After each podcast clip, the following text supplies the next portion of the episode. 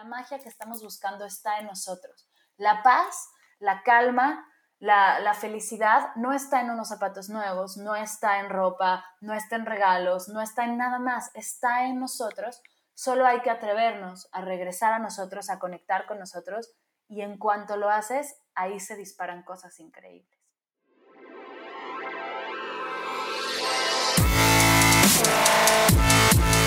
Bienvenidos, Injodibles. Hola, soy Víctor Vargas, coach de vida y alto desempeño, conferencista y empresario. Y en cada episodio te presentaré personas o mensajes injodibles para inspirarte a revelar y expandir los límites de tu mente, tu corazón y tu espíritu. Gracias por acompañarme a conectar y a elevar la vibración. ¡Comenzamos! Hola, Injodibles.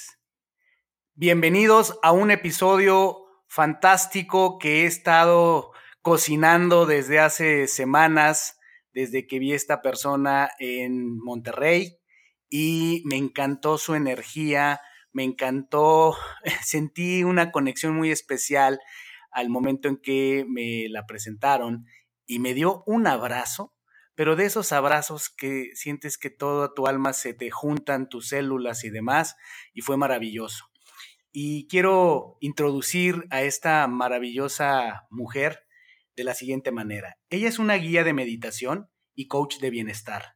Le apasiona la meditación como herramienta para liberar el estrés de nuestras vidas y alcanzar nuestra mejor versión. Se dedica a adaptar la meditación a las necesidades de las personas con las que trabaja o a las que se dirige, para convertirlas en algo práctico y funcional que puedan practicar todos los días con el fin de vivir más presentes, relajados y felices. Ella es una health coach por el IIN, guía de meditación por Casa Samasati y estudiante del Master Remind. Ella es una mujer que verdaderamente muestra su energía, muestra su pasión por lo que cree, por el instrumento con el que está transformando el mundo, que es la meditación. Y quiero presentarles a Mar del Cerro. Hola Mar, bienvenida, ¿cómo estás? Bien, ¿y tú? Feliz, feliz, feliz de estar aquí. Al fin se nos hizo. ¡Woohoo! Uy, al fin se nos hizo, Mar. De verdad que estoy muy contento. En primer lugar, muy agradecido, y ya tú nos hablarás de la fuerza de la energía de la gratitud.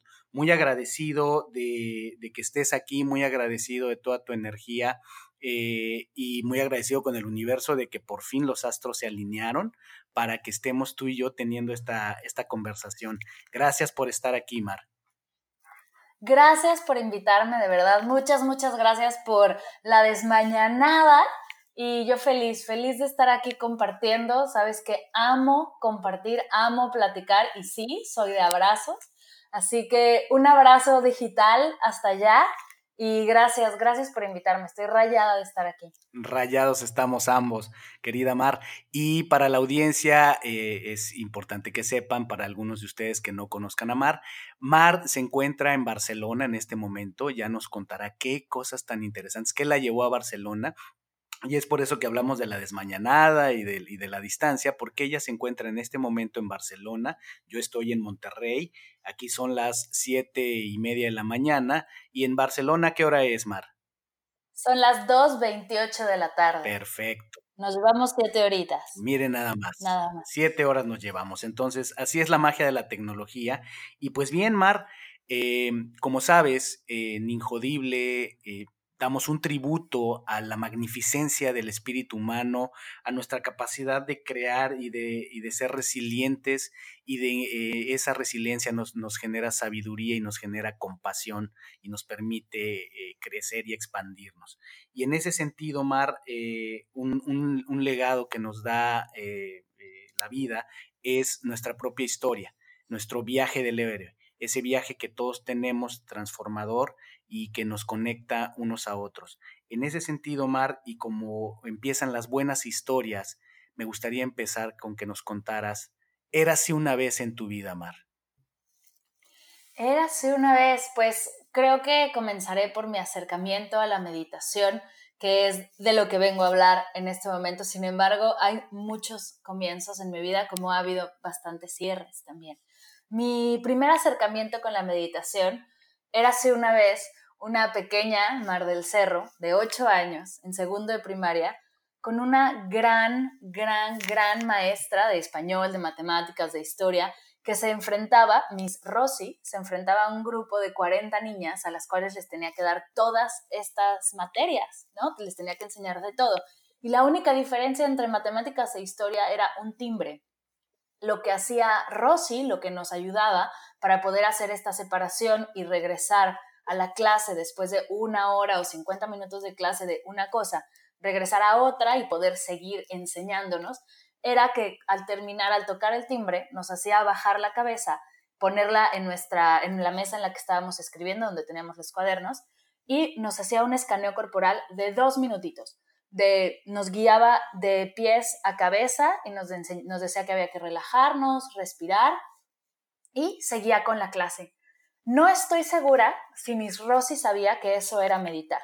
A nosotros nunca nos los comentó. Ella simplemente nos hacía un ejercicio de relajación para pasar de una clase a otra y ya está.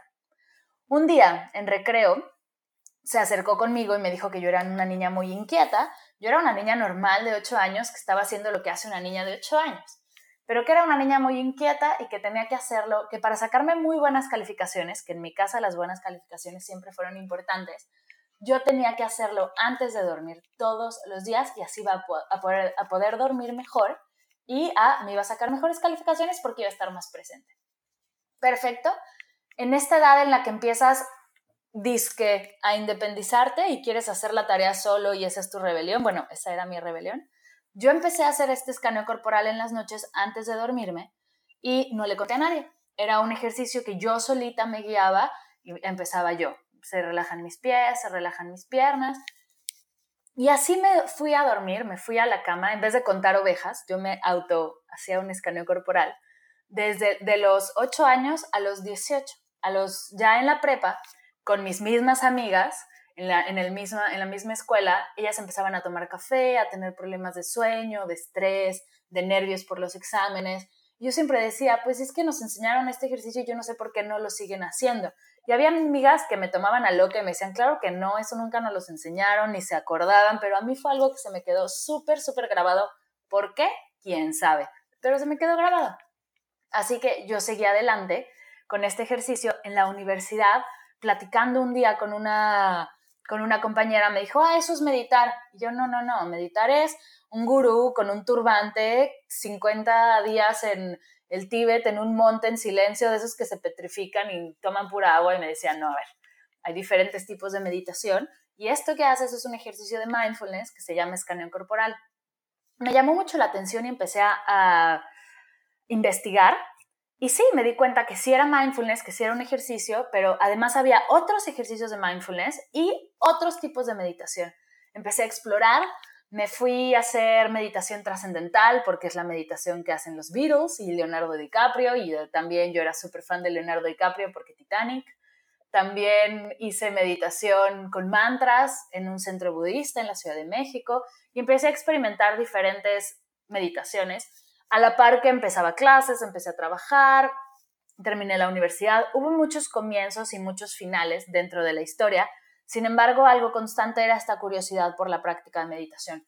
No puedo decir que meditaba todos los días, que era súper constante, que no, era simplemente para mí algo como, o sea, que practicaba y que hacía y que me, llamaba la atención, iba y venía de la práctica.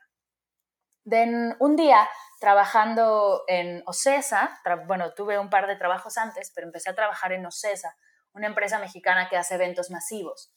Un día trabajando ahí, una amiga me llama y me dice que estaba en Nueva York de intercambio, que estaba muy feliz, el lugar era padrísimo, Nueva York, ¿no? Estoy en Nueva York, pero la estaba pasando fatal porque no estaba durmiendo, porque la ciudad era súper ruidosa, vivía en un departamento en una avenida, quedaba una avenida grande, no podía dormir, ¿qué hago? dije, bueno, llámame y yo te guío en un ejercicio que yo sé hacer y vamos a ver si funciona.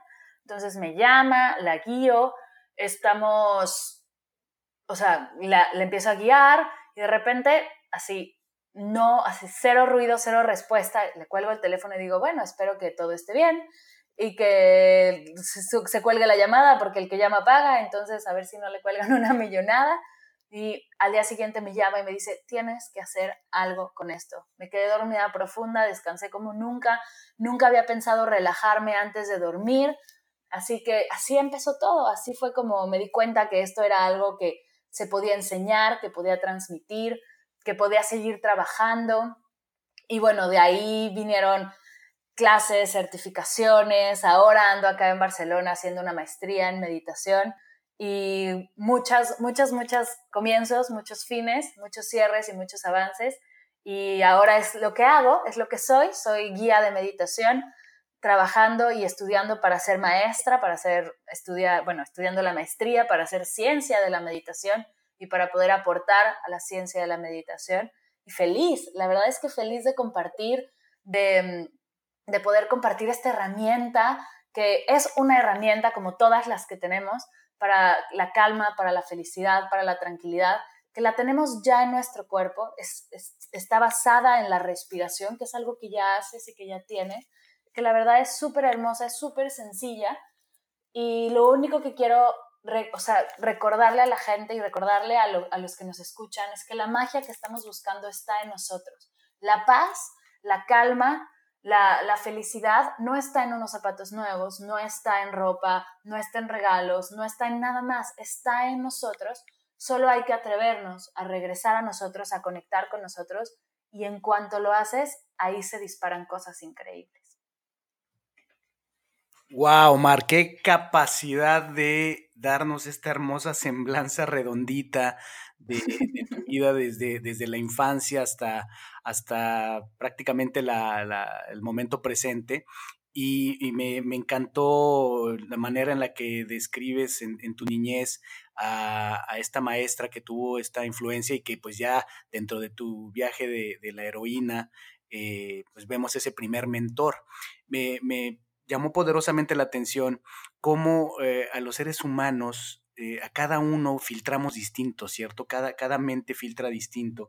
Y cuando comentabas eh, esto que tú le recordabas a algunas compañeras, pues nos dieron esta herramienta, nos dieron esta enseñanza y algunas ni siquiera lo registraron, ¿no? Es algo que, yo comento mucho en mis interacciones, en mis talleres.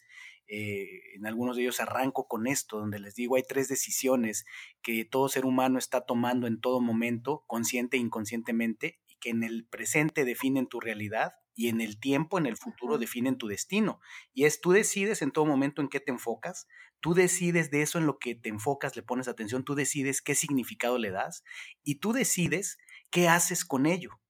Y entonces aquí este es un gran ejemplo, cómo tu mente capturó, estuvo presente y capturó en ese momento esa herramienta de vida que te, que te dio esa, esa maestra y que la llevaste contigo a un siguiente nivel, te enfocaste, pusiste atención, le diste un significado positivo y no solo hiciste algo eh, bueno o útil en ese momento, sino que hoy día es tu instrumento de transformación. ¿no? Y así nos llevaste a, todo lo que pasó en esos años. Pero descríbenos un poco más, eh, Mar, ¿Cómo era tu entorno en esa niñez, adolescencia? ¿Qué otros personajes había? No sé, papá, mamá, hermanos. Eh, ¿qué, otras influencias hubo alrededor eh, tuya? Ya, pues mira, la verdad es que me considero muy afortunada. Mi infancia fue una infancia feliz. Tengo papá y mamá, con los cuales compartí toda mi infancia de manera tranquila.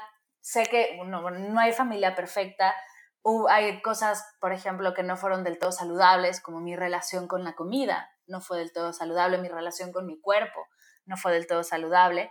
Sin embargo, mi relación con ellos sí, con mis papás siempre estuvo todo bien. Tengo un hermano grande al cual admiro un montón, emprendedor increíble, tiene un proyecto padrísimo de emprendimiento social.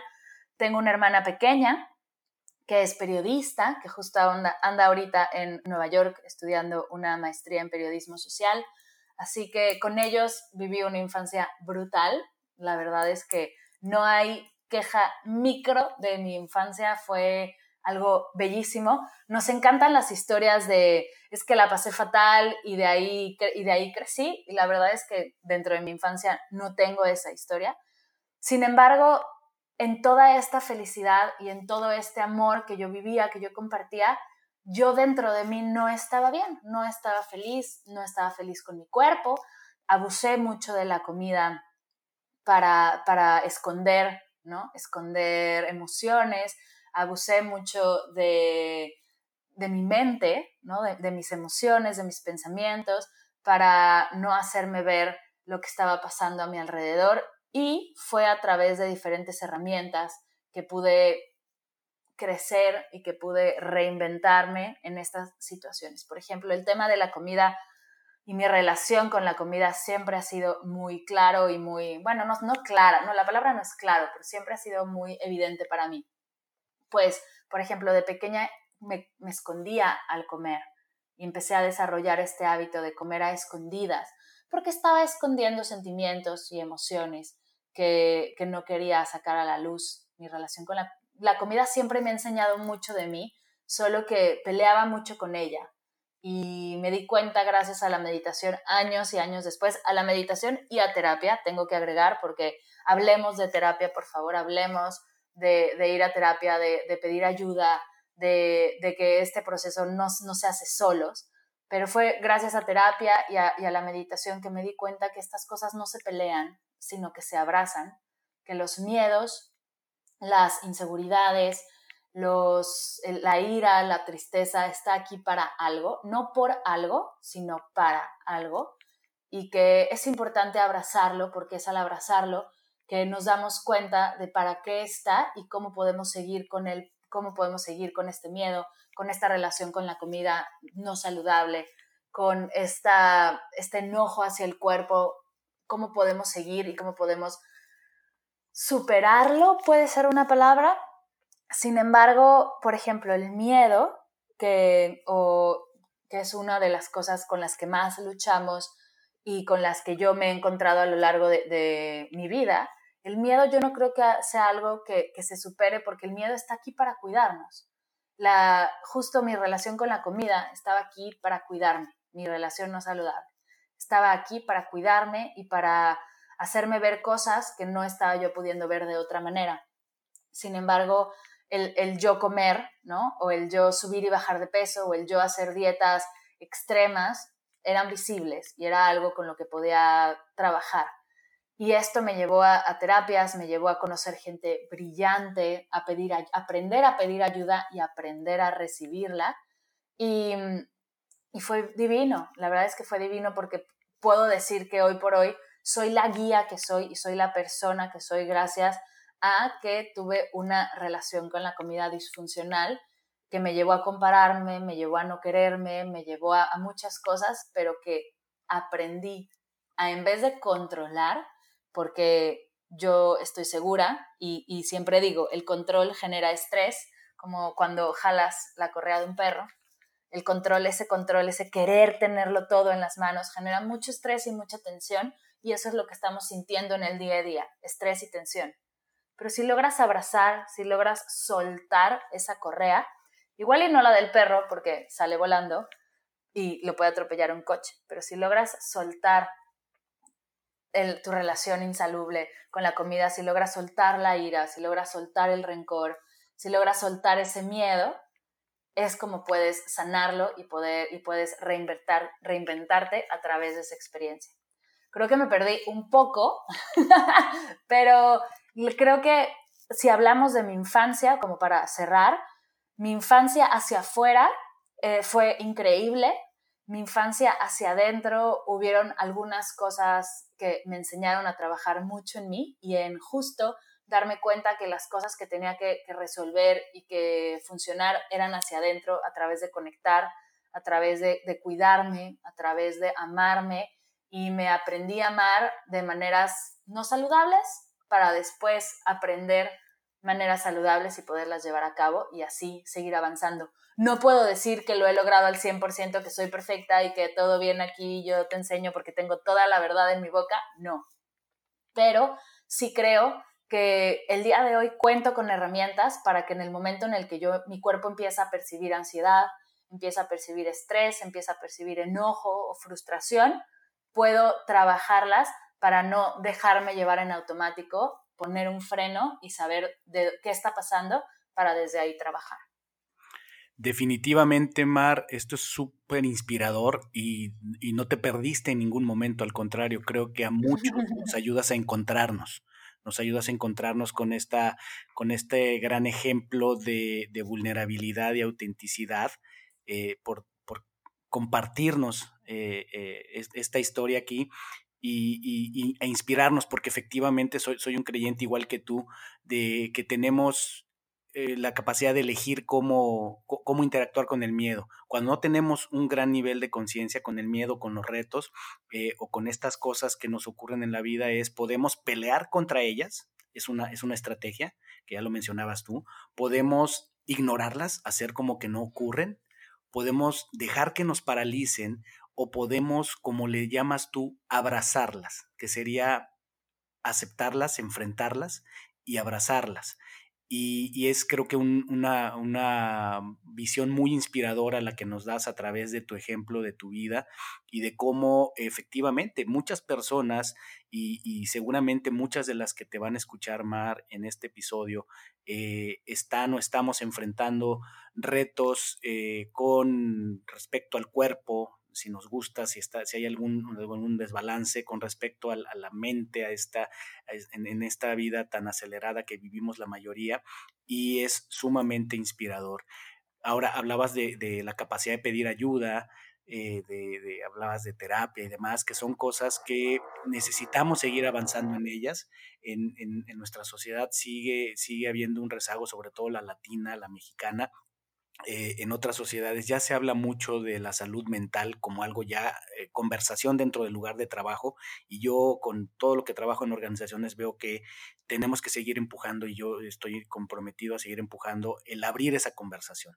Pero Mar, eh, en este sentido, seguramente hubo grandes mentores, grandes influencias que pudieron haber sido personas, pudieron haber sido libros, películas. en esto que nos acabas de contar, ¿qué mentores, qué inspiraciones encontraste en el camino? ¿Qué influencias? Uf, un, montón. Mis primeros mentores y básicos que siempre han estado ahí para mí enseñándome todo, mis padres, definitivamente. Por eso justo el día de hoy quiero trabajar con, con, papás y mamás, porque creo que son la base de todo, de todo en la vida, son los papás y las mamás. Me, me, encanta el trabajo con ellos, así que, bueno, fueron mis primeros mentores, mis hermanos, me han enseñado un montón. En el Miss Rossi, que fue mi primer maestra de meditación sin saberlo, o bueno, en una de ellas, una de esas, ella es una iluminada y sabía perfectamente lo que hacía, simplemente no he podido volver a conectar con ella, así que no lo sé. Eh, de mis grandes mentores que ahora se me vienen a la, a la cabeza, mi primer jefa en Ibero 90.9, una estación de radio de la, Ibero donde trabajé, que era Miss Leti, gran, gran, gran maestra que me enseñó a resolver, me enseñó a trabajar, me enseñó a estar presente, a que las cosas no se trataban de mí, a, sonreír, pasara lo que pasara. la verdad es que Miss Leti me enseñó un montón de cosas, Leti Santos. Otro de mis mentores, Jivan, mi profesor de meditación, mi guía de meditación, quien me enseñó a guiar, y todo lo que sea ahora de guiar meditación es, la verdad es que ha sido brutal. Justo ahora en verano me fui a un retiro de meditación de silencio y ahí estaba el padre presente. es un, bueno, un retiro de meditación de mindfulness donde los guías son hermanos budistas y por eso es el padre, porque es, es un hermano budista. También una persona brutal que yo no puedo entender todavía, al día de hoy no me cae en cuenta, cómo en silencio podía transmitir tanto. De verdad es que fue, fue magnífico. De mis, pero también tengo mentores en temas, por ejemplo, de marketing, en temas de negocios en línea, porque tengo un, emprendimiento digital. Mis mentores increíbles, mis amigos de Mastermind, que son Paola Elízaga de Negocios Entre Pañales, que me ha enseñado un montón acerca de organización. Pau Moreno, de Benefit Lab, que me ha enseñado un montón acerca del acercamiento a la salud, del acercamiento al, amor, a lo que haces. Mentores como Amy Porterfield, que me ha enseñado a hacer cursos en línea, o Rachel Hollis, El poder de la motivación. La verdad es que yo creo, en la meditación antes había algo que, bueno, como un principio, que era tú ibas con un maestro, te sentabas frente al maestro, meditaban juntos por horas, días, semanas, meses, y tú tenías a tu mentor o tu gurú, por así decirlo. Ese era tu gurú, a la persona a la que tú te arrodillabas y firmabas con sangre y él te iba a enseñar todo. Hoy en día no tenemos esas figuras tan clavadas por bastantes cosas, por tiempo, por formas, por donde vivimos. Sin embargo, yo creo que cada libro que lees, cada video, que cada TED Talk que te inspira, cada película es un mentor, es un, es un aprendizaje. Puedes tomarlo como gurú o no, depende de lo que tú quieras. Así que tengo como diferentes áreas en mi cabeza, las diferentes mares que soy, y en cada una, tanto gurús de vida como gurús de, business, de emprendimiento, mis gurús de podcast, por ejemplo, está Pat Flynn y Jenna Kutcher, que me han enseñado mucho acerca del podcasting. Mi, mi hermana es mi gran gurú de relaciones sociales, yo soy muy introvertida, más de lo que debería de serlo y de lo que se ve, y ella es una persona que navega en otro mar, es brutal la forma en la que se relaciona con la gente y que a todo mundo hace sonreír y me ha enseñado un montón.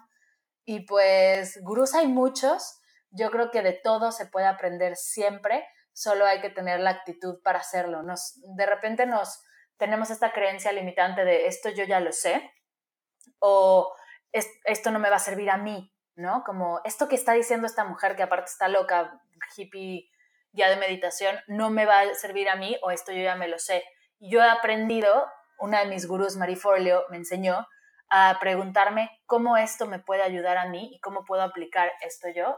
Y eso hace que la vida sea mi mentor y yo simplemente recibo, cosecho una flor de cada profesor y con eso voy creando mi jardín. Vaya qué jardín tan frondoso, qué generosidad, Mar, y qué extensión de, mentores nos has compartido, eh, tanto en el campo del desarrollo humano, la meditación, como, como en los negocios, ¿no? El marketing. Y algo ahí que, pensaba yo mientras eh, decías todo esto es, obviamente la vida te va poniendo los recursos de acuerdo al, a lo que vas a ir enfrentando o muchas veces, como dicen, la respuesta llega antes que la pregunta, ¿no? Y a veces pasa eso con esos mentores que se te van presentando o que tú vas, entre comillas, descubriendo, ¿no? Eh, a mí me gusta pensar eh, de esa manera. Y dado que comentabas, tuviste tu, etapa eh, de, vida corporativa, por así decirlo, de, trabajar en, hablabas de Ocesa y tal vez otros lugares. En el Godinato. El, Godinato, así es. eso me hace pensar que evidentemente con todo lo que nos has contado, debió haber habido un clímax. En algún punto vino eh, ya sea una importante batalla interna, vino un llamado, vino algo que eh, eh, terminó con un punto de transformación que te llevó a salir del, corporativo y emprender por, tu cuenta. ¿Cómo fue ese, ese paso, Mar? ¿Cómo, ¿Cómo vino esa transformación? Sí, justo fue, tienes toda la razón, fue no cesa. Y yo venía bueno, mi primer trabajo fue en la estación de radio de la Ibero, en Ibero 90.9, donde yo empecé, yo trabajaba como jefa de promoción. Era una estación de radio pequeña, súper amable, el ambiente era brutal, éramos puros universitarios, locutores, creadores, gente increíble, que trabajé ahí años y la verdad es que me encantaba, tuve jefes brutales. De ahí yo organizaba las fiestas de 99 y en esta organización, en este evento, se empecé a tener contacto, también la promoción de boletos, de conciertos, etcétera, etcétera. Empecé a tener contacto con Ocesa, esta marca gigante, esta empresa gigante de eventos en México. Y fue en una de las fiestas, al cerrar una de las fiestas, que me llamaron y me fui para allá.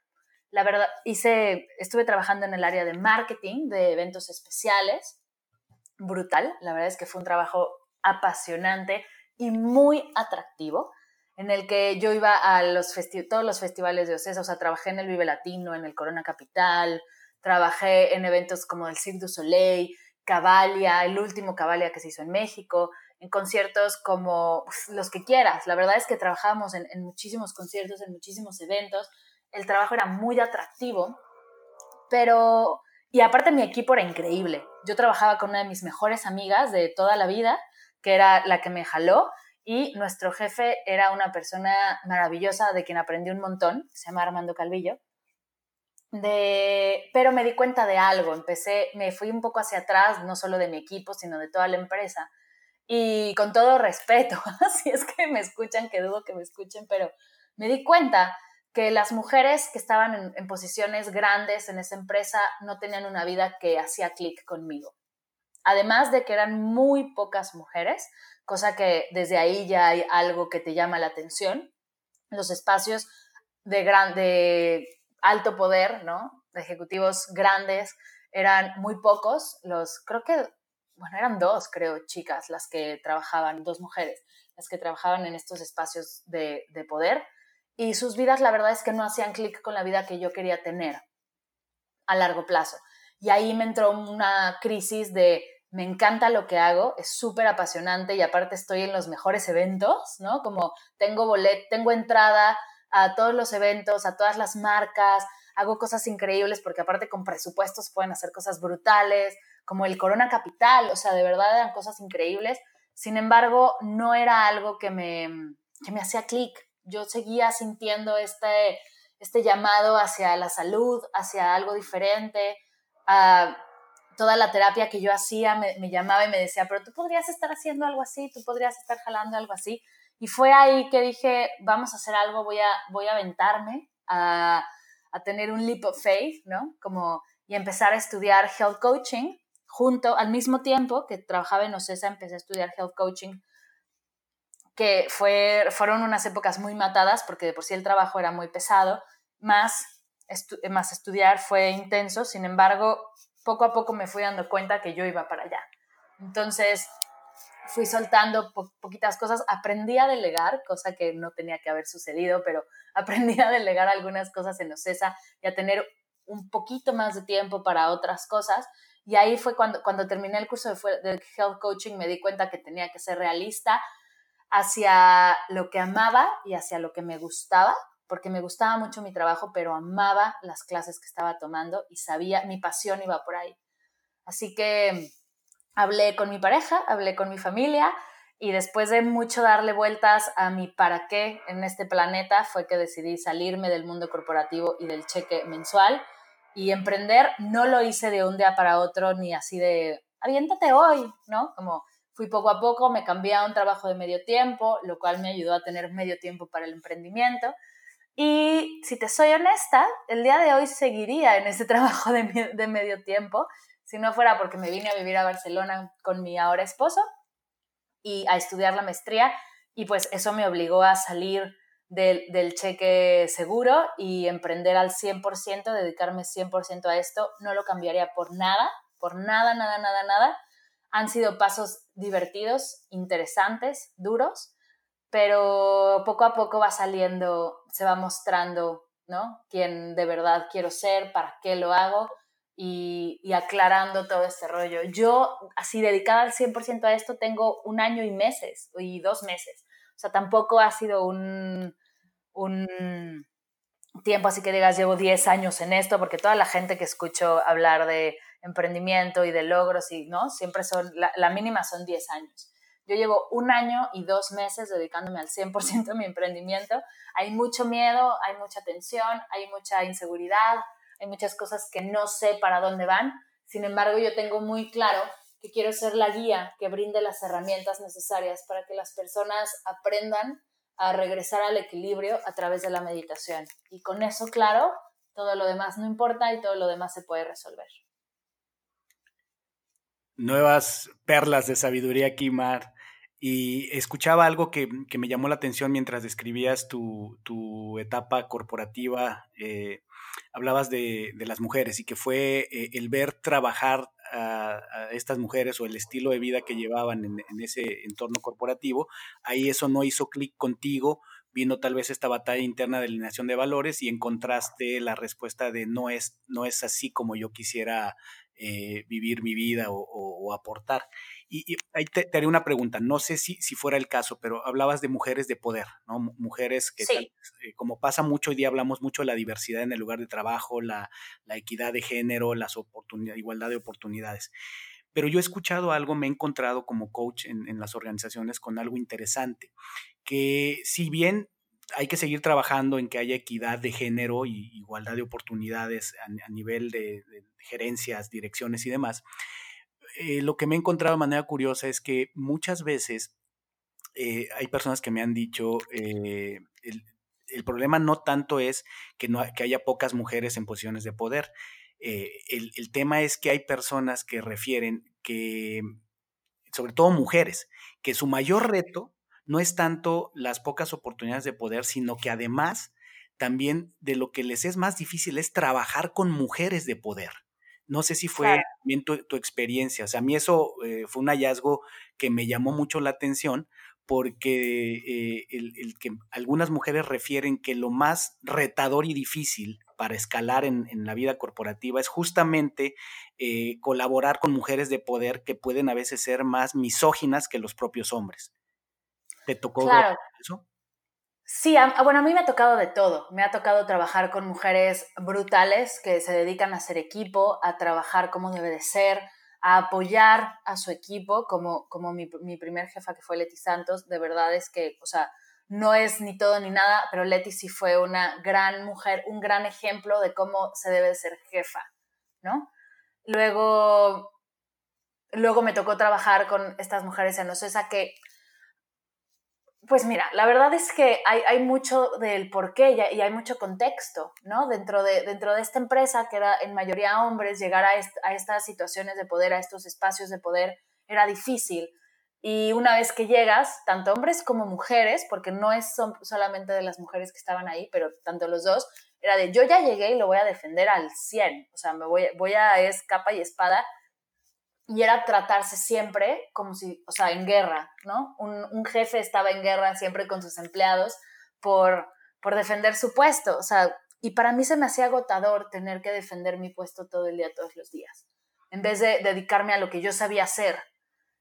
No es que fuera solo de las, de las jefas, sino que era en general, o sea, no, no solo de las mujeres, sino en general.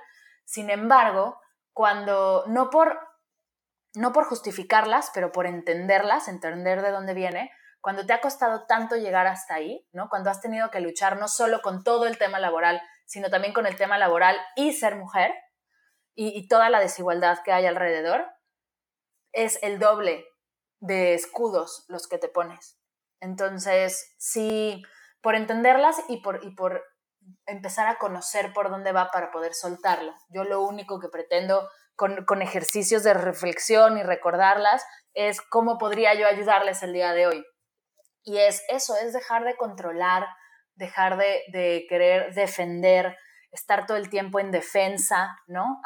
de tu puesto, de lo que haces, con tu gente aparte, porque no era nada más, bueno, nos vamos a hacer equipo y como equipo vamos a defender lo que hacemos. No, es cada quien en su trinchera, lo cual era muy fuerte. Y sí, definitivamente el mujeres con mujeres puede ser difícil trabajar si el, si el ambiente laboral no es saludable. Si el ambiente saludable es, laboral es saludable, eh, yo he visto cosas brillantes, he visto cosas increíbles. Yo hoy en día tengo un mastermind, somos como unas 15 mujeres que nos juntamos una vez al mes a apoyarnos y es apoyo brutal, es una contención increíble. Cada una está en diferentes partes del mundo y, hacemos lo mismo porque al final todas tenemos negocios digitales en diferentes temas. Podríamos llamarnos competencia, sin embargo, desde el principio hay metas, desde el principio hay objetivos, las cosas son súper claras y se pueden hacer. Cuando estás en un ambiente no saludable, lo más seguro es que tengas que actuar de manera no saludable y te lleve a eso. Sin embargo, tú lo sabes más que nadie, se pueden cambiar esos hábitos, se pueden cambiar esas dinámicas, es simplemente chambearle, porque es chamba en la cultura laboral, en la cultura de la gente, de, del trabajo, de lo que hacemos, y, se puede aspirar a un mejor ambiente, se puede aspirar a un mejor día a día. Yo creo que es primero conectar contigo y ver qué, está, qué te está provocando ir hacia allá. Sin embargo, qué mejor que fuera algo de los dos lados. O sea, si se te está promoviendo un mejor ambiente en el trabajo y tú estás trabajando contigo, wow. O sea, eso es, eso es una mezcla brutal. y además puedes tener herramientas para tener un mejor ambiente en casa, bueno, la triada perfecta, ¿no? No sé si sea algo que estamos viendo y que se está detectando más en mujeres ahorita porque el foco está ahí, si ha sido siempre, si es algo que, es nuevo, no sé, la verdad es que sí, yo he visto relaciones no saludables y sí saludables en equipos de trabajo de puras mujeres. Puedo, soy testigo y soy y puedo afirmar que se puede trabajar, que podemos trabajar puras viejas y trabajar bien.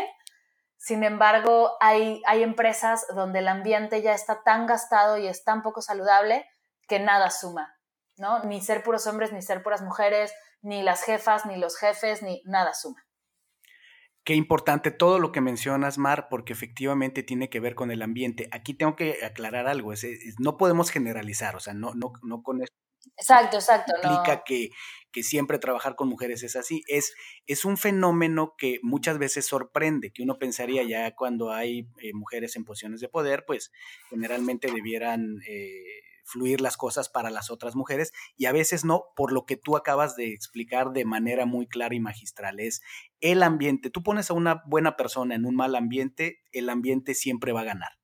Eh, terreno manda y o pones una, una mala persona en un buen ambiente, el ambiente va a ganar, el ambiente la va a jalar. Entonces, efectivamente, la competitividad, un ambiente muy competitivo, llegando casi a tóxico en cualquier lugar, hombres y mujeres, va a generar este tema de ponernos máscaras, armaduras y de si a mí me costó tanto, a los demás les va a costar mucho más. Eh, y eso genera muchas veces esta situación de que haya quien incluso puedan referir experiencias de me costó, como mujer, me costó más trabajo eh, colaborar con, jefas mujeres que con hombres, ¿no? Yo tuve la experiencia de trabajar varias veces con mujeres y fue fantástico. Sí me tocó tener jefas mujeres efectivamente muy competitivas, muy aguerridas, que se veía que se habían forjado esa personalidad precisamente pues al calor de la batalla, ¿no? Se volvieron muy competitivas, muy exigentes y ese nivel de exigencia pues las llevaba a levantar mucho la barra para todos. Este, a veces... Eh Lo cual puede ser bueno o no, ¿no? Como todo depende de, de cómo se tome, cómo se comunique esa fortaleza y esa guerreres, por así decirlo. O sea, porque puedes tener una jefa súper exigente y el equipo puede estar trabajando muy bien, ¿no? Y puede estar yendo hacia adelante. Puedes tener una jefa muy exigente y, el equipo no estar avanzando, estar completamente bloqueados, no estarse comunicando bien. Es, es al final trabajo en equipo un jefe no puede solo y por eso hay un jefe y un equipo, ¿no? Porque si no trabajamos en conjunto, no podemos hacer nada solos. Se tiene que trabajar en equipo siempre y creo que es un poco eso, el aprender a, a compartir y a dejar de defenderte para, para ser batallón. Totalmente, y me encanta cuando dices, me tocó trabajar eh, en el viajerío y las, las mujeres juntas eh, trabajando al unísono es algo maravilloso. El tema del liderazgo es universal, o sea, no importa si eres hombre o mujer, los principios del liderazgo son los mismos, solamente era desde el punto de vista de una guerrera como tú, ver tu experiencia en el corporativo y que decías, bueno, hoy, hoy estoy emprendiendo, llevo poquito más de un año, eh, y eso no solo muestra que eres una injodible, sino que eres una chingona, porque en, en, poco más de un año, Mar, eh, eres un referente, eres una persona muy escuchada, eres una persona muy apreciada y que estás haciendo un trabajo de gran calidad y de gran impacto. Así es que no solo injodible, sino chingona. Y Gracias. algo que quiero rescatar también de, tu experiencia en el, en el, corporativo, que más bien ya hacia la salida mencionabas, eh, hacia el final tomaste esta mm, instrucción en health coaching, si no sería la del IIN. Sí, exacto, del Institute for Integrative Nutrition de Nueva York. Estudié para Health Coach. Y me imagino tiene que ver, conecta con esta experiencia, esta historia, este antecedente que tú tenías, eh, que mencionaste sobre la relación con tu cuerpo. Eh, y más bien te pregunto, eh, ¿tuvo que ver cuál fue la experiencia que te llevó a, elegir eh, ir profundo en el tema de la nutrición?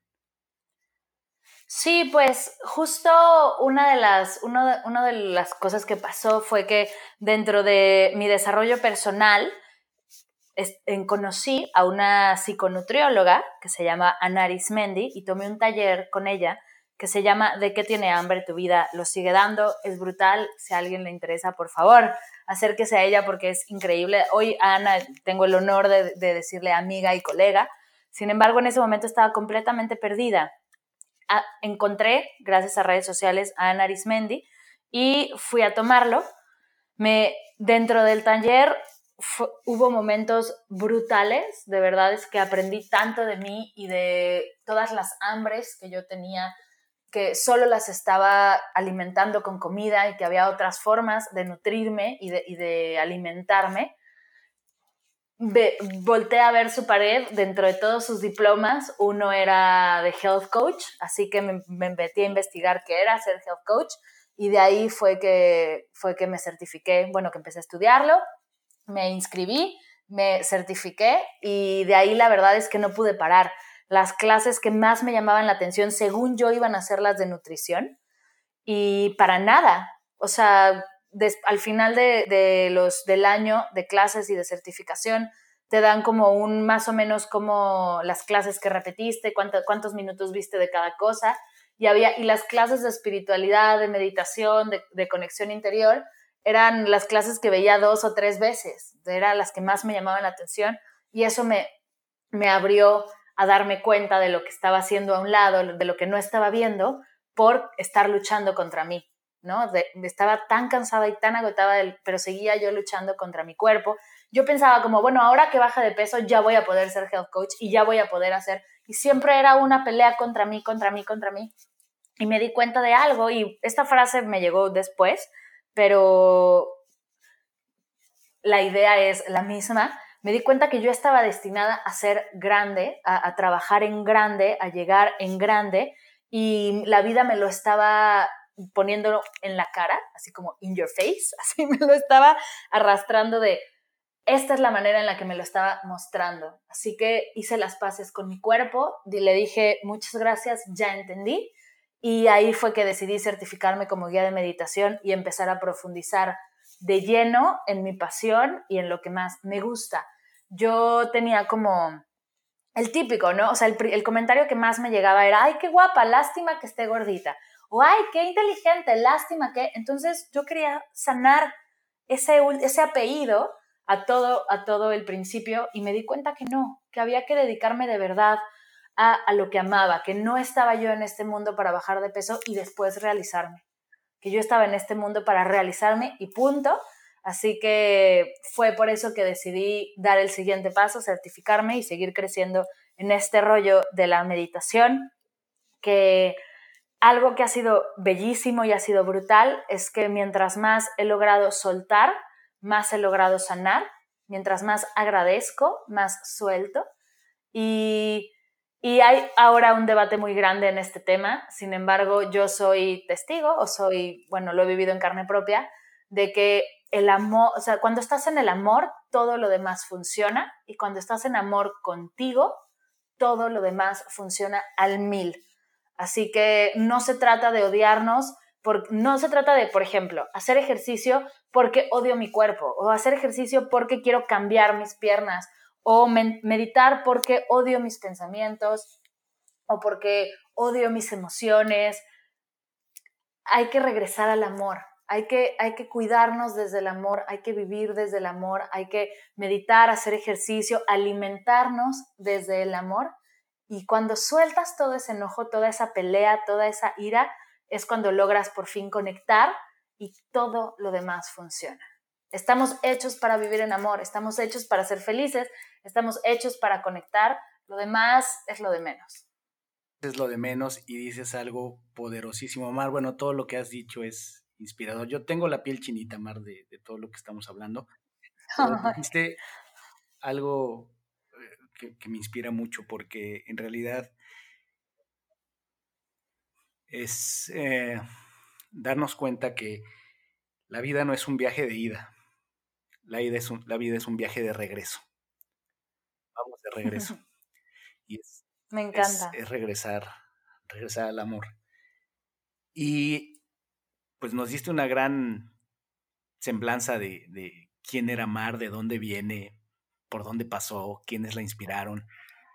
Y llegas a este punto de tu historia donde Cuéntame, Mar, ¿en quién te has transformado? ¿Quién es Mar hoy? Uf. Este segmento es patrocinado por La Ruta Mamá Esencial, un fabuloso programa en línea para mamás que quieren amarse y conocerse, así como conectar profundo con sus hijos. La Ruta Mamá Esencial es una herramienta de vida para recordar todo lo más brillante en ti y después aprender las herramientas que transformarán la relación con tus hijos para siempre.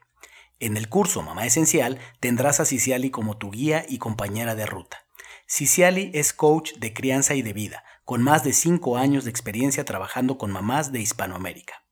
Inscríbete a la Ruta Mamá Esencial en rutamamaesencial.com diagonal inicia y usa el cupón INJODIBLE para obtener un 15% de descuento.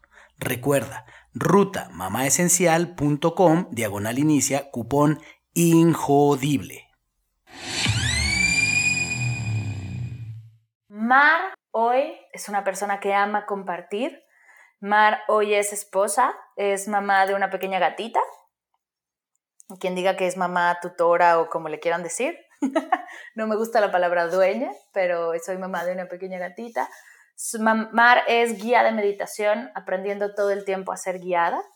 Soy una persona que me, cuesta trabajo hablar en tercera persona, así que cambiaré la forma en la que lo estoy trabajando me encanta lo que hago, me encanta, el, he, logrado por fin encontrar mis fortalezas, he decidido dejar de luchar contra las cosas que no sé hacer y las cosas que no son para mí y trabajar y desarrollar mis fortalezas.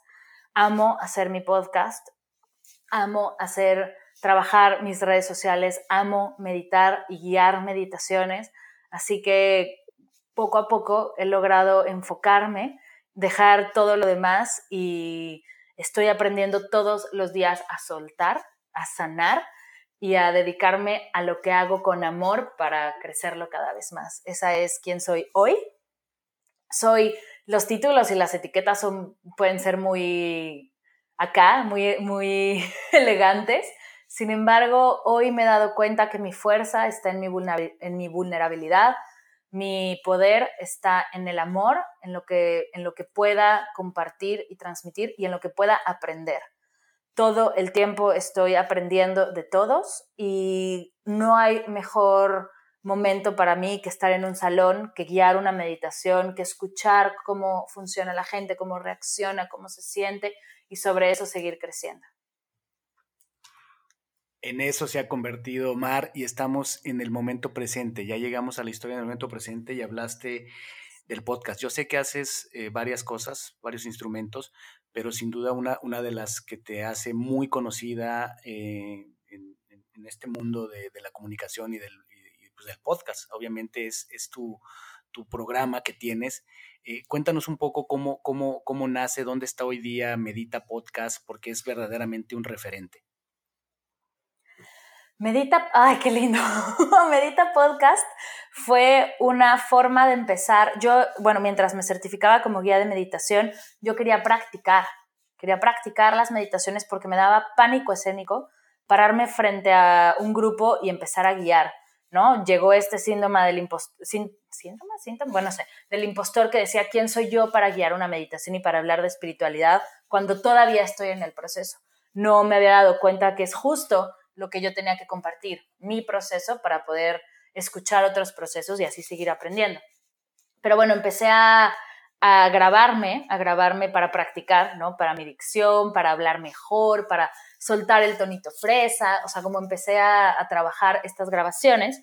Y mi hermano, justo mi hermano Juan, que tenía un podcast, en ese, bueno, tiene un podcast, me empezó a contar acerca del podcast, yo lo escuchaba, me llamaba mucho la atención, simplemente a mí no me latía todavía el rollo de las, de las entrevistas porque me daba pánico, entonces dije, voy a empezar a subir mis meditaciones como si fuera un podcast, a ver si jala, ¿no? En una de esas la gente me puede empezar a escuchar, eh, puede empezar a acercarse a lo que es la meditación y de ahí puedo invitarlos a sesiones en vivo o a cursos en línea o a ver qué sale, ¿no?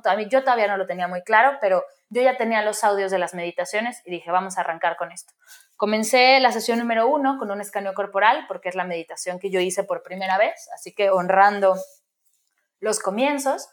Empecé Medita Podcast con un escaneo corporal y tuvo muy buena respuesta, así que poco a poco lo fui profesionalizando, lo fui mejorando, fui creciendo. Era un podcast cada 15 días porque era lo que yo podía hacer en ese momento. Todavía ahí estaba trabajando en medio tiempo.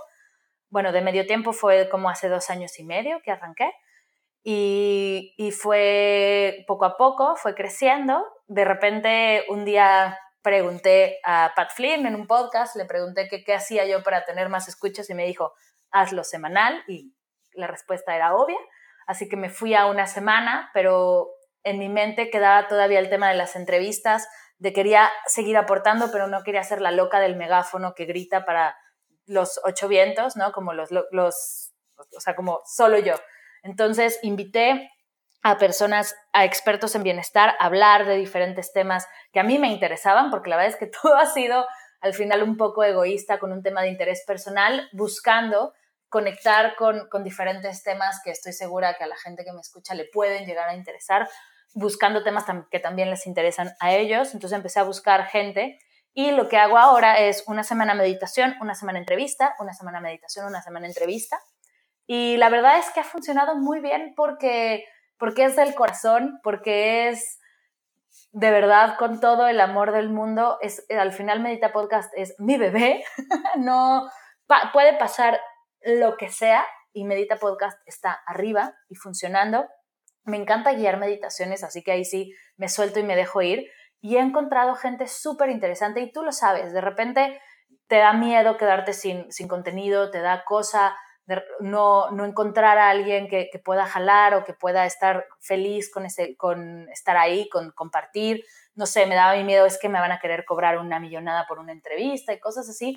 Y he encontrado gente tan amorosa y tan increíble. Hemos hablado de psicología positiva, de yoga, de relaciones, ¿no? de, salud en las relaciones, de un emprendimiento saludable, por ejemplo, de cómo ser perfecta no sirve de nada y, soltar la perfección, de salud en, el, en la oficina también. Entonces voy combinando estos temas alrededor de la salud, alrededor de la espiritualidad. Hemos hecho sesiones súper clavadas, ¿no? Entrevisté a una chica que hace meditación con cuencos y sonoterapia, que es súper, súper clavada, y cosas mucho más tranquilas y relajadas. Y voy jugando con estos temas. Ahora en febrero quiero hacer un especial de amor, pero de amor propio, así que he estado buscando gente que toque también estos temas. En mayo siempre hago un especial de meditación y mamás, de en diferentes temas y relaciones y todo lo que alrededor, por ejemplo, meditación prenatal o conexión posparto, ¿no? Para, para cuidar el tema de la depresión postparto. Y Medita Podcast sigue por ahí, sigo, sigo explorando. Para mí es un poco como, en el mindfulness se dice ponerte los lentes de principiante, los gogles de principiante. Y es eso, es una persona que nunca se ha acercado a la meditación y tengo la oportunidad de ser el primer acercamiento, yo que querría escuchar y es lo que hago. Al cierre de, de este año de 2019 escuchar que Medita Podcast es uno de los podcasts más escuchados de iTunes es irreal, o sea, es, brutal, y mm, lo cual nos dice muchas cosas, nos dice que, que sí queremos conectar con nosotros, ¿no? Porque hay mucha gente que dice meditar, nadie va a querer meditar. No, sí, sí queremos meditar, sí queremos escuchar acerca de bienestar. No, no todo en la vida es marketing y es, disculpe mi amada diosa del podcast Marta de Baile, sino que también la salud física y la salud emocional y mental tiene un espacio importante. Así que hay que seguirle dando, hay que seguir trabajándonos, hay que seguir compartiendo, porque mm, el podcast es, de, es la manera más bella de democratizar la, mm, la educación y es mi granito de arena de no quieres o no puedes ir a un centro budista de meditación las clases igual de meditación trascendental son muy caras o, no o en donde vives, ¿no? Porque en una de esas donde vives no hay un espacio donde se practique yoga y meditación. Aquí está, es gratis, es sentarte, darte el lujo de sentarte 10 minutos en silencio en tu casa y simplemente escuchar. Es mi forma de, de acercar la meditación y de cumplir mi misión, que es acercar la meditación a toda la gente que hable español hasta ahora en español Y, es eso, el podcast la verdad es que es un gran pretexto que amo y adoro, me encanta, porque aparte te vuelves adicto a grabarte y a experimentar, y ahora voy a cambiar las campanas y no sé qué, y el logo no me gusta, es súper lindo. Sin embargo, es seguir acercando la meditación, es seguir aportando herramientas y ver a dónde llega, porque sé que esto del podcast va para adelante, va para arriba y va a llegar a cosas increíbles. Dos temas súper poderosos que creo que están en el núcleo de esta conversación y que acabas de explicar de manera magistral.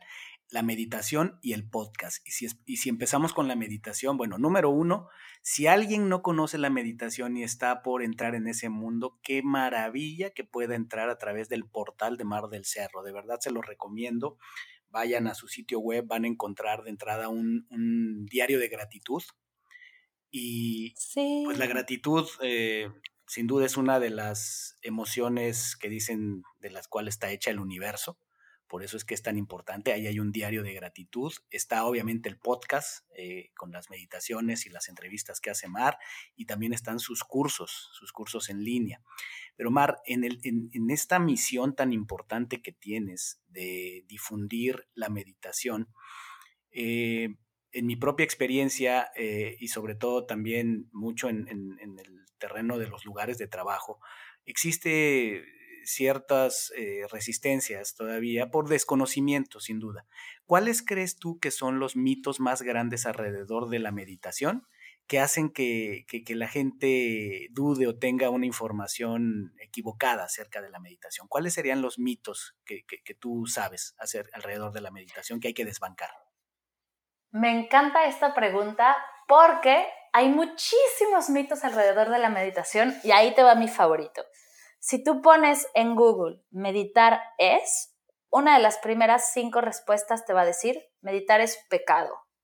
Y me encanta, me encanta que, que esta sea la respuesta de Google porque mucha gente se me acerca y me dice eso, es que mi religión me prohíbe meditar. O yo estaba meditando y en mi casa me dijeron que no podía seguirlo haciendo porque era pecado o porque estaba mal o porque era del diablo. Y es, y es eso, es no haberte acercado a la meditación y tampoco es, es solamente, tampoco es solamente como falta de información, sino también que hay algunos colegas que les gusta llenarse la boca de, de complicaciones y hacerlo, y hacerlo difícil cosa que va en contra mía. Si algo estoy yo aquí es para hacerlo fácil y para mostrar lo sencillo que puede ser empezar a meditar y cuidar tu salud mental. La meditación no es pecado. Yo fui criada católica y para nada, al contrario, hay meditaciones católicas, hay meditaciones religiosas, hay meditaciones laicas, hay meditaciones donde solo trabajamos la respiración, hay meditaciones para, para promover la creatividad y la productividad, por ejemplo, en una oficina para darte un break entre una junta y otra, ¿no? En el mundo laboral puedes usarla para todo eso. De alguna manera, Televisa nos enseñó a la generación millennial a meditar con sus anuncios de cuenta hasta 10 mientras respiras lenta y profundamente. Eso es meditar. Meditar es simplemente darte un espacio de, de 5 minutos, 10 minutos, una hora, lo que tú quieras, o un minuto. Hay meditaciones que puedes hacer en un minuto y lograr regresar a donde estás, dejar de estar en piloto automático, dejar de reaccionar y respirar. ¿Qué pasa? En el momento en el que tenemos ese espacio, nos vamos al celular o empezamos a tener pensamientos catastróficos o empezamos a tener ansiedad, no sabemos estar con nosotros mismos, no sabemos disfrutar del silencio, porque el silencio es súper disfrutable, ¿no? Estás comiendo solo en un restaurante y cuántas personas que comen solas no se van directo hacia el celular. Y eso es meditar. Meditar es poder estar en tu mente, poder estar contigo y no morir en el intento. Es entre una junta y otra tomar una respiración profunda, decir, vamos a lo que sigue, ¿no? En un momento, no sé, de estrés brutal en la oficina, que ya no puedas más y estés a punto de explotar, poder hacer un paso, poder dar un paso para atrás, tanto física como mentalmente, y regresar a, a, tu, a lo que estás haciendo, regresar al por qué de, lo que estás haciendo. Eso es meditar. Meditar no es pecado, es simplemente regresar a ti. lo que dices, esto se trata de regresar. El Dalai Lama dice que, meditar es el arte de regresar y eso es lo que es la meditación, más allá de un tema religioso o un tema de creencias. Otros mitos y otros tabús acerca de la meditación es que se necesita ser sentado en postura de flor de loto y eso es completamente falso. Se puede meditar caminando, se puede meditar haciendo ejercicio, se puede meditar cocinando, lavando platos, viendo la lavadora la ropa, mientras acaricias a tu gato, se puede meditar de todas y cada manera en la que estés presente, se puede meditar. La postura de meditación te puede causar muchos males y para nada es cierto. A nadie le han cortado una pierna porque se te duerma, que es lo más fuerte que te podría pasar, que se te durmiera la pierna por mucho tiempo, no te pasa nada. Si cuidamos mucho la postura porque cuidamos nuestro cuerpo, que la espalda esté recta, que no se, si tienes alguna lesión en la espalda, que no te, no te vayas a lastimar. La función de la meditación no es sufrir y no es lastimarnos, es todo lo contrario. Se puede meditar en una silla, en un cojín, en un banquito, tumbado en el piso. Hay muchas maneras de meditar. La verdad es que hay tantas herramientas. La meditación ha estado en este planeta por miles y miles de años. Herramientas hay un montón. ¿Qué, otra cosa, ¿Qué otros mitos acerca de la meditación? Si tiene que ser en silencio o tiene que ser con los ojos cerrados o tiene que ser con los ojos abiertos o tiene que... La meditación no tiene que nada. Hay muchísimas formas de meditar. La meditación, yo siempre les digo, deja que la meditación se adapte a ti y es uno de los tips más importantes que me han dado a mí, por ejemplo, en el tema de salud de la alimentación Deja que la comida saludable se adapte a ti y no tú a ella, porque así vas a lograr crear el hábito. Y es justo eso. Deja que la meditación se adapte a ti. ¿Qué hora es la mejor para meditar? La, hora, la mejor hora que se adapte a ti. ¿Qué momento, qué asiento, qué música, qué guía es la que se adapte a ti? Yo no tengo la voz de meditación para todos y lo tengo clarísimo. Por eso invito a gente a que guíe meditaciones también en Medita Podcast. Por si mi voz no te gusta y estás hasta el gorro de escucharme, puedes escuchar a alguien más. Y la verdad es que mientras más meditas, más te das cuenta de que son prácticas sencillas, son prácticas funcionales que te ayudan a estar presente, a no explotar, a, a cuidarte, a estar tranquilo, seguro, en calma, a detectar, por ejemplo, cuando viene la ansiedad, cuando viene el estrés, y te ayudan a soltarlo, a expulsarlo de tu cuerpo. Y, y es así de simple. Nos encanta hacernos las cosas complicadas porque qué mejor que yo te dijera una cosa súper elevada de la meditación y entonces yo quedo súper bien porque yo tengo la verdad absoluta y aparte nadie me entendió. Pero en realidad es que la meditación es simple, la meditación es sencilla, es hacer un abdominal con la mente, es ejercitar tu, tu cabeza, tus pensamientos, tu, salud emocional como manera preventiva, como manera de autocuidado como una práctica contigo. Es como hacer ejercicio al final, es una práctica contigo que estás trabajando. Se puede hacer en familia, se puede hacer en grupo, definitivamente sí. Puedes meditar con tus hijos, sí. Puedes meditar con tus mascotas también. Es hermoso como de repente con ciertas meditaciones las mascotas se unen a la práctica. Y y vas poco a poco y vas aprendiendo y es parte de, todo. Hay mitos porque nos encanta como seres humanos meterles cosas mágicas a la vida y, ¿por qué no? La vida está llena de magia y hay que hacerlo. Hay gurús y, guías más raros y más divertidos e interesantes que otros, claro. A mí me gusta hacer las cosas fáciles, que pueda yo meditar acostada en mi cama los días que no me quiero ni levantar y otras que estoy una hora en silencio y también se vale y para todos hay. Y es lo increíble de la meditación, es como el ejercicio y como la comida y como cualquier práctica de amor y autocuidado que hay para todos. Como cualquier práctica. Mar, ¿qué tal sobre este mito? Hay uno que, eh, bueno, yo tengo años meditando y, lo he incorporado en mi práctica de coaching. Eh, y uno de los que me he encontrado constantemente es el, mito de que tenemos que poner la mente en blanco. A ver qué me dice la experiencia no hay manera, no existe la mente en blanco como, como lo queremos entender. Ahí va. Mucha gente dice que hay que apagar la mente para meditar. Y ojo, si apagas la mente estarías en serios problemas. Hay que hacerlo consciente. Imagínate que en vez de apagar la mente se apaga el corazón. estaríamos en grandes problemas. No se apaga nada. Se pone la mente en blanco. Blanco es un pensamiento al final. Blanco es un concepto que tenemos en la mente. ¿Qué es en realidad meditar? Es dejar de, de clavarte en tus pensamientos como las olas del mar no te podrías, cuando estás nadando en el mar, no te puedes clavar en todas, porque sería agotador, ¿no? Hay olas que hay que surfear, hay olas que hay que clavarse y hay olas en las que simplemente hay que nadar de muertito. Y eso es meditar, es aprender a no estarnos clavando en todas y cada una para acabar tremendamente agotados, porque muchos de los que nos escuchan estoy segura que dirán, sí, estoy agotado de tanto pensar, de que me clavo una y otra vez en cada pensamiento que me llega y a la mente le llegan 60 mil pensamientos aprox al día. Son un montón. Entonces es simplemente aprender a nadar de muertito de vez en cuando, aprender a surfear las olas y no es blanco, porque blanco sería un pensamiento más, es simplemente volverte el observador de tu mente, es darte cuenta que, por ejemplo, una analogía, una analogía que a mí me encanta es el no eres tus pensamientos, como, el, como las nubes no son el cielo. Tú eres el cielo y las nubes son tus pensamientos y puedes estar en los pensamientos o estar en ti. Y eso es meditar, estar en ti y dejar que los pensamientos sigan pasando como pasan las nubes.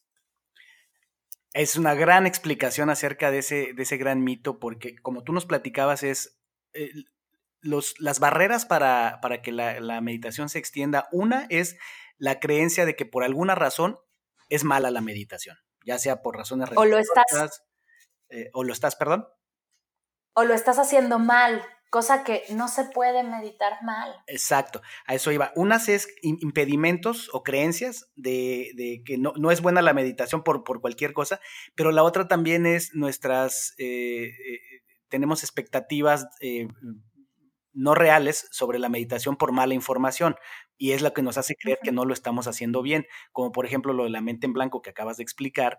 Yo leí algún artículo, de, entrevistaron a un budista y le preguntaban esto de la mente en blanco y él decía, es que es uno de los más grandes mitos porque no hay un solo libro budista donde tú puedas leer que los budistas dijimos que había que poner la mente en blanco, ¿no? Pero hay gente que se frustra y ese es uno de los grandes impedimentos para que se extienda. O sea, la mala información que hay sobre la meditación, eh, y que por ejemplo el de poner la mente en blanco, el de que no te debes distraer, pues evidentemente hay gente que se frustra porque dice es que yo no puedo meditar. Yo me encuentro constantemente con gente que, que me dice, mira, pues si vamos a trabajar en el coaching, todo está muy bien, nada más no me pongas a meditar. ¿no? Y cuando les pregunto por qué, me dicen, es que yo lo he intentado, pero la verdad no soy bueno para eso, me desespero, no puedo poner la mente en blanco. Y bueno, pues ya les explico que no se trata de eso. Y hay gente que por claro. razones simplemente también me dice, mira, yo todo, vamos a seguir el programa, el proceso que tú me propones, pero meditar no, por favor. Y lo que les digo es, mira, si tú fueras a un gimnasio caro, porque un proceso de coaching pues muchas veces no es, no es barato, eh, si tú fueras eh, a, un, a, un, a, un, gimnasio a tener un, un entrenamiento, eh, lo que tú me estás diciendo de no entrenar tu mente, porque meditar de, desde el punto de vista del coaching es entrenar tu mente, es como si fueras a un gimnasio, uh -huh. pagas toda la membresía y no quieres hacer cardio. Nada más quieres pesas, nada más quieres estirarte y, no quieres hacer cardio, evidentemente no vas a tener los, los, mismos resultados. Vas a tener progreso, sí, en algunas zonas, en algunas áreas de tu cuerpo, pero no vas a tener el progreso necesario. Eh, y creo que es lo mismo cuando las personas, por la razón que sea, no nos acercamos al entrenamiento de la mente, como decías tú, esas abdominales mentales, que otra, otra descripción de, también de la, de la meditación que a mí personalmente me encanta, es que dice, eh, dice que orar es cuando tú le hablas al universo o a Dios, como lo quieras ver. Y meditar uh -huh. es cuando permites que el universo te hable a ti. Me encanta. Me encanta. definición. Me encanta. Y justo dijiste algo bien interesante. La gente llega y te dice, es que yo ya lo intenté, no lo logré y entonces ya no lo quiero, ¿no? Ya no lo supe hacer, no pude. Y hay que, y hay algo bien interesante de nosotros y es darnos cuenta que las cosas que valen la pena, las cosas que tenemos hoy, que apreciamos, no, la, no lo logramos a la primera. No lo hicimos bien la primera vez que lo hiciste. ¿Qué aprecias el día de hoy, por ejemplo?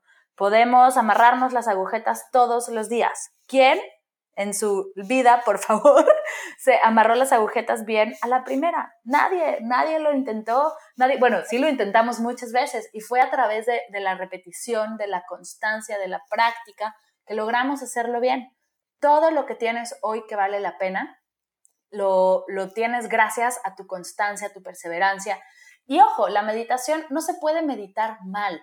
Hay yo a mí me gusta ver la meditación como si fueran dos perillas de radio, ¿no? Si hay todavía perillas en las radios.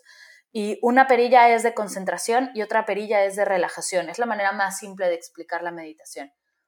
Que bueno, que a mí me, que, a mí me viene a la mente. Cuando la, perilla, cuando la perilla de concentración está más elevada que la perilla de relajación, igual y tienes más pensamientos, no se, no se te va la lista del súper, pero hiciste el trabajo de sentarte, de practicar, de estar presente y de crear el hábito. Cuando la perilla de relajación está más alta, igual y te quedas dormido o, o el mito de te vas en la meditación, que no te vas a ningún lado, pero igual y caíste en un espacio de sueño. ¿Qué pasa? Cuando, practicas lo suficiente y vas ajustando poco a poco estas perillas, pues la concentración llega al mismo estado que la relajación y ahí es cuando entras en un estado de meditación profundo y encuentras cosas increíbles y es un estado delicioso.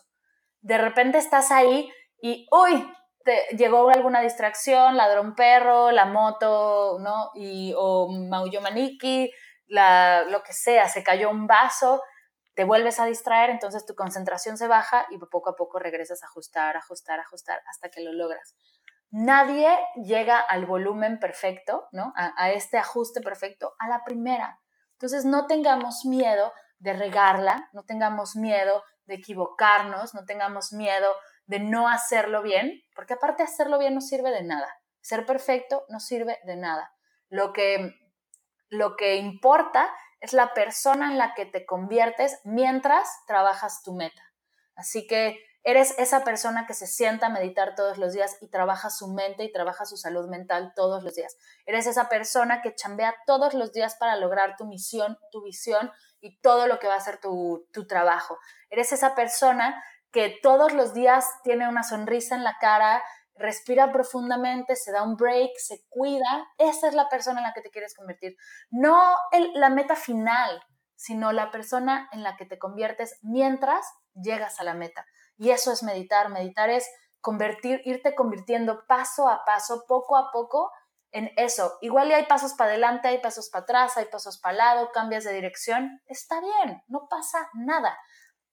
Lo que es importante es qué estás construyendo todos los días para lograr lo que quieres lograr.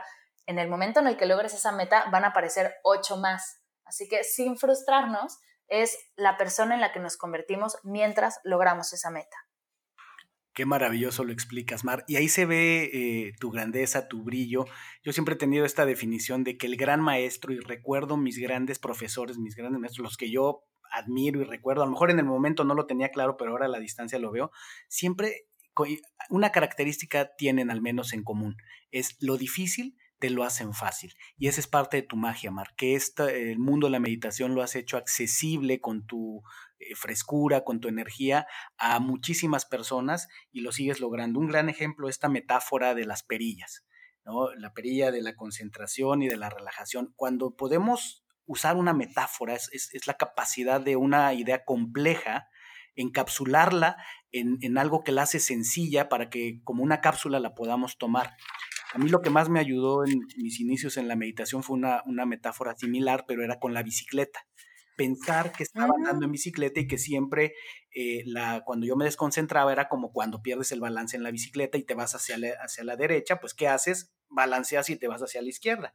Y entonces quien me enseñó, una de las personas que me enseñaron, eh, me decía esto, cuando sientas que te desconcentras, en lugar de desesperarte, de pararte, abrir los ojos, es, piensa como en la bicicleta, bueno, regreso, me vuelvo a concentrar y seguramente te vas a desconcentrar después y así como en la bicicleta hasta que llega un momento donde ya ni siquiera se siente el balanceo. A mí fue una de las ideas, me encanta. las metáforas que más que más me ayudaron y también lo que decías. me encanta, me encanta y te la voy a robar porque mi metáfora está a punto de ser obsoleta. Ah, Así que me encanta la, la, metáfora de la bicicleta y sí, porque definitivamente los radios ya no tienen perillas, así que usaré la tuya. Sí, siendo muy visual la tuya, muy buena, pero yo, yo utilizo esta metáfora cuando hablo con las personas acerca de meditación, cuando lo hago en el coaching, cuando lo hago en cursos. Y también algo que decías me, me llevó a recordar en un retiro de silencio que también eh, hice en algún momento, que fue una de las mejores experiencias que he tenido de meditación, es, eh, lo hice en Mazunte, eh, en Ridaya. Y eh, recuerdo que era ese fin de semana, que eran tres días de, retiro de silencio y meditaciones largas, las más largas que he hecho. Eh, recuerdo que había una fiesta en el pueblo y el pueblo estaba a unos metros de distancia, ¿no? Y entonces, pues ya te imaginas, eh, música festiva de pueblo y así nos la pasamos el fin de semana.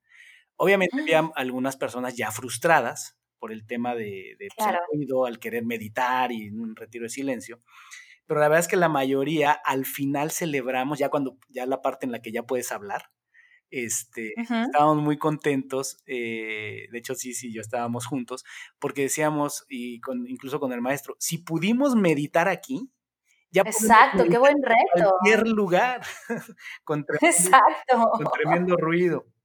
Así es. Me encanta porque qué, qué reto les puso el universo, qué bruto. Eh, eso, es cuando, eso es cuando todo se alinea y las cosas funcionan era lo que nos decía el, maestro del, retiro.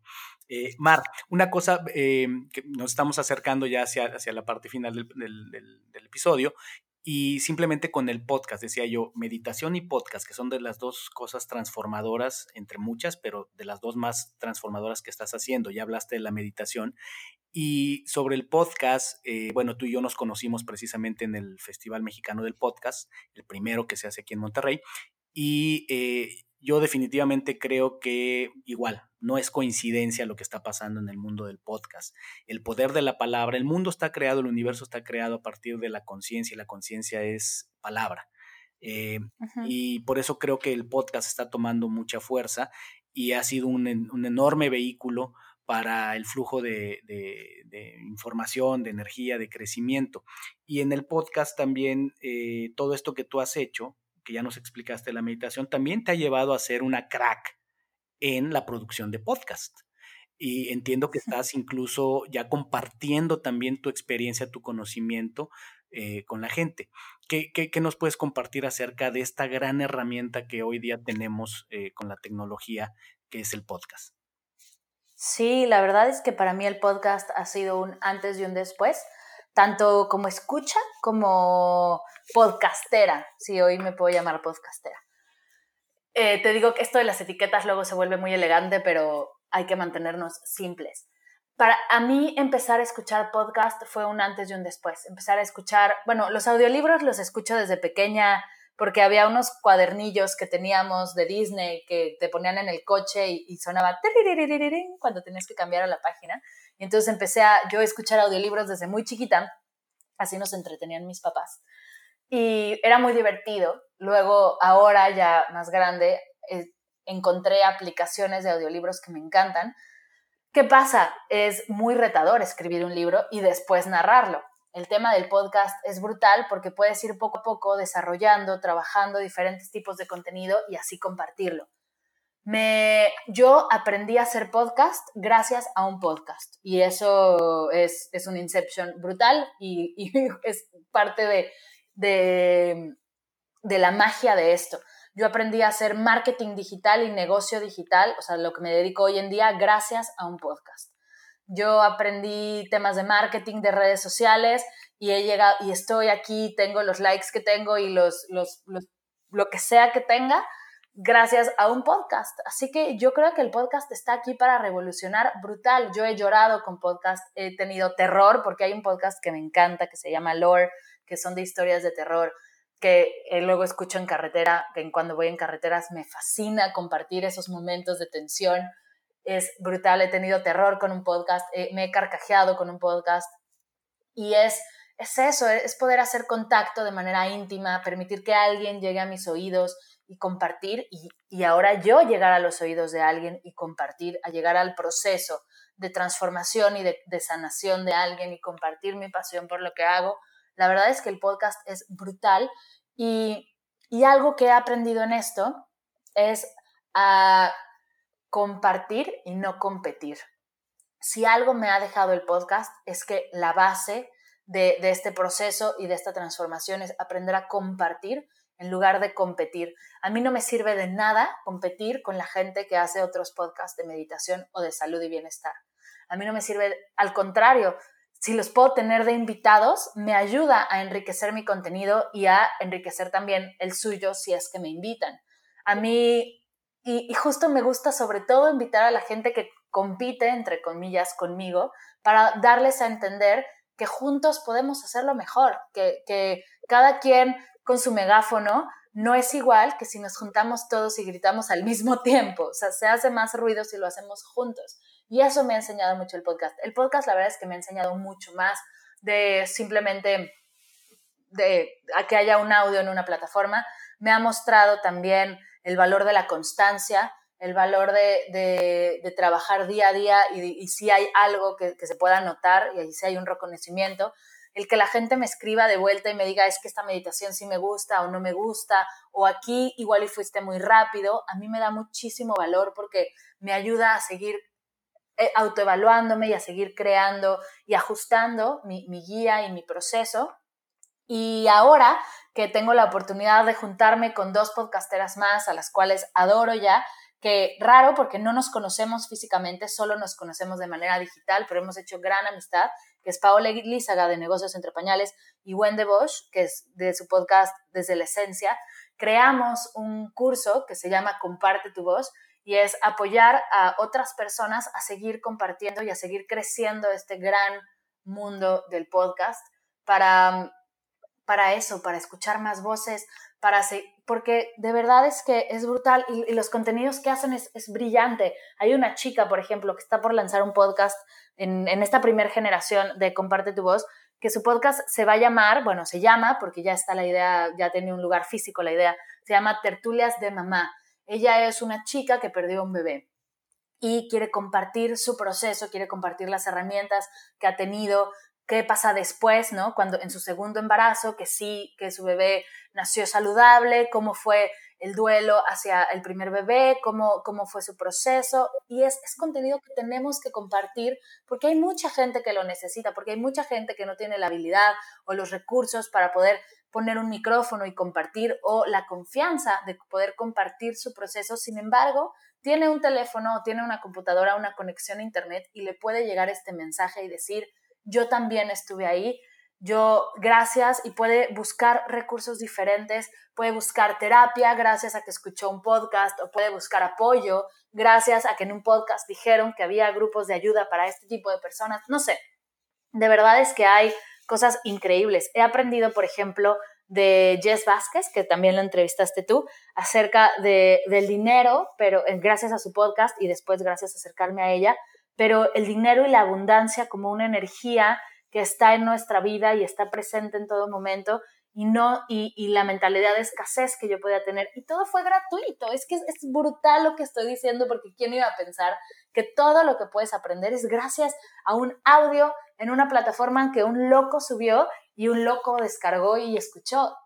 Y, y mi granito de arena a este, a este mundo, a este medio brillante que va a cambiar la forma en la que aprendemos, está cambiando la forma en la que consumimos contenido, está cambiando la forma en la que consumimos muchas cosas, va a cambiar universidades, va a cambiar escuelas, va a cambiar todo. En realidad es que los podcasts están cambiando muchas cosas. Es, es este curso, es este taller en el que mostramos paso a paso de una a otra cómo se hace, además del acompañamiento emocional, porque cuando vas a lanzar tu podcast, y es justo lo que nos topamos con cada caso, no es nada más grabarte y, editar y listo ya el primero. Uy, es todo ese miedo, todo ese estrés, toda esa emoción, oye, pero no me gusta mi voz, todas estas barreras que salen. Entonces, ¿de qué manera podemos apoyar tanto en manera técnica como tecnológica, como los tabús de los podcasts, como qué, qué uso o qué micrófono uso, ¿no? Las típicas preguntas, ¿qué micrófono y qué, qué plataforma de hosting, qué es el hosting, pero también qué hago si nadie me escucha o qué hago si me llega un comentario de hater o me siento con mucho miedo a lanzar, qué puedo hacer para trabajarlo.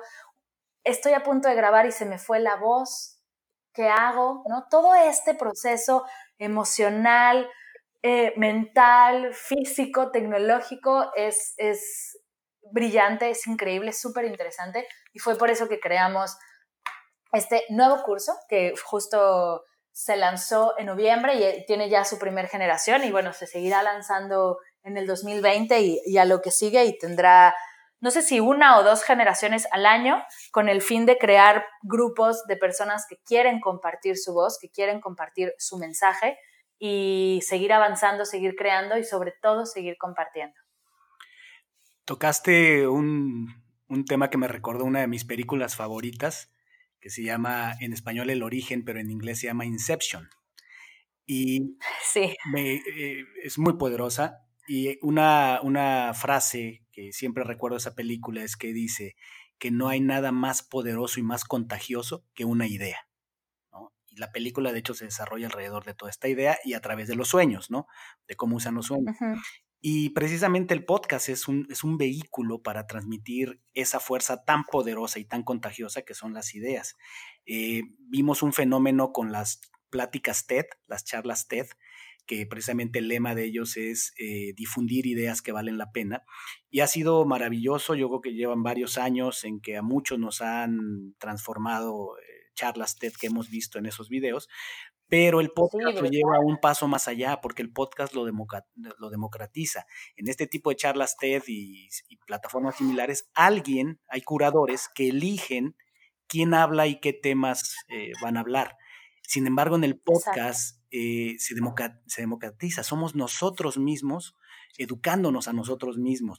Y eh, siempre nos quejamos de que el sistema educativo a nivel mundial tiene que reformarse y estamos esperando a que alguien lo venga a reformar. Pero ¿qué crees? El universo ya nos dio esas herramientas, la democratización de la tecnología hace posible que nosotros mismos estamos reformando el sistema educativo, nosotros mismos como debiera ser, nos estamos educando unos a otros y tú lo llevas un paso más adelante porque también nos enseñas no solo el poder de la comunicación, sino el poder de la colaboración, compartir en lugar de competir, ¿no? Y eres verdaderamente también un ejemplo de eso, lo he visto, te admiro por eh, invitar a personas que se pensaría son tu competencia, pero tú no piensas en esos términos y eso me parece fantástico. Te felicito, Mar, y me encanta estar frente a alguien que está siendo congruente con su mensaje y que está no solo inspirando, sino está actuando. Ya llegados a este punto, Mar, te preguntaría hacia, hacia el cierre. Con todo esto, ¿Cuál es tu filosofía con respecto a la vida o cómo dirías tú que funciona el universo? ¿Cómo explicarías tú que funciona el universo? Híjole, qué difícil pregunta. Mi filosofía alrededor de, de la vida es que estoy aquí para aprender y para recoger flores, que todos son maestros y sembrar mi propio jardín. El universo funciona a través del amor, el universo funciona a través de, la, de energías altas como la gratitud, como el amor, como la paz. Y estoy aquí para compartirlas, estoy aquí para vivirlas, estoy aquí para experimentarlas. Exactamente no sé cómo funciona el universo porque de repente da sorpresas increíbles y es eso, es aprender a maravillarte de todo lo que pasa, a encontrarle las cosas buenas en los procesos duros, que es lo más difícil, sin embargo es lo más gratificante. Y si puedes dar gracias por lo bueno, lo malo, lo feo, estás del otro lado. Así que no sé cómo funciona el universo, pero sé que el amor y la gratitud me ayudan a transitar en este descubrimiento. ¿Qué es para ti ser injodible, Mar? Para mí ser injodible es darme cuenta que mi fuerza está en mi vulnerabilidad, en mis fracasos, en mi proceso, que mi historia es mi proceso y seguir compartiéndola, que lo que más me cuesta trabajo es lo que más tengo que compartir y sobre eso seguir reinventándome y seguir creciendo. ¿Cuáles son esas ideas que tú tienes, estás convencida y defiendes, que no necesariamente eh, la gente está de acuerdo contigo? Yo estoy segura que somos amor, que no hay nada más en este planeta más que amor y que todo funciona a través del amor, que gracias al amor y a través del amor todo es posible, que hay dos cosas, hay dos emociones básicas, que es el amor y el miedo, y el miedo se sana a través del amor. Así que amor, amor, amor, amor es básicamente que somos más los buenos, que somos más los que estamos conectados con esta energía, que queremos y, y buscamos salud física, mental y emocional para desarrollarnos y ser nuestra mejor versión y que a través de esta conexión todo es posible y nada, nada es, nada se te frena. Cuando estás en el amor, todo funciona.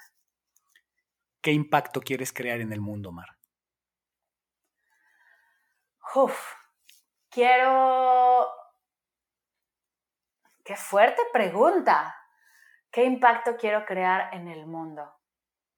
Quiero acercar esta energía a la gente y que se den y que nos podamos dar cuenta todos que somos eso, que no hay nada fuera que todo lo que necesitamos, queremos y buscamos está dentro de nosotros, que lo importante no es hacer las preguntas, sino sentarnos a escuchar las respuestas y que a través del silencio las cosas suceden. Maravilloso. Las, las preguntas son la respuesta realmente. ¿Qué viene, Mar, hacia adelante? ¿Cuáles son tus, tus proyectos? Eh, ¿En qué va a estar trabajando Mar en el, en el mediano y largo plazo? Uf, un montón, en un montón de cosas. Estoy ahorita trabajando en, en un curso de mindfulness para padres y madres, que es mi proyecto de titulación de la maestría. Quiero seguir desarrollándolo para hacerlo digital, para hacerlo en línea, y se va a llamar Herramientas de Meditación para Familias de Niños Inquietos. Quiero trabajar con papás y mamás en el tema de la meditación, tanto personal como en casa, porque creo que y mostrar a los padres que puede y a las madres que pueden ser guías de sus hijos y pueden llevar estas herramientas a casa para tener un mejor ambiente en casa, en oficina, en los lugares donde se mueven. De ahí, una de las ideas planteada en mi vision board es crear una certificación para maestras también en mindfulness, una escuela que certifique a personas a guiar meditaciones en, para niños, para adolescentes, para adultos, crear, seguir compartiendo y qué mejor forma de seguir compartiendo que ayudar a personas a que compartan también la meditación.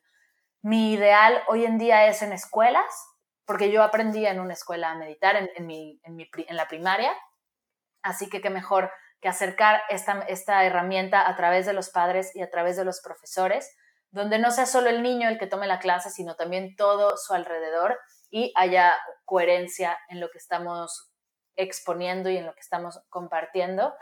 Y bueno, vienen más podcasts, vienen más cursos, viene, ahora estoy dando clases de meditación prenatal y vendrá un álbum al respecto. Primero, casi siempre hago todo presencial primero para después sacarlo en línea, pero es en lo presencial como voy desarrollando y voy trabajando.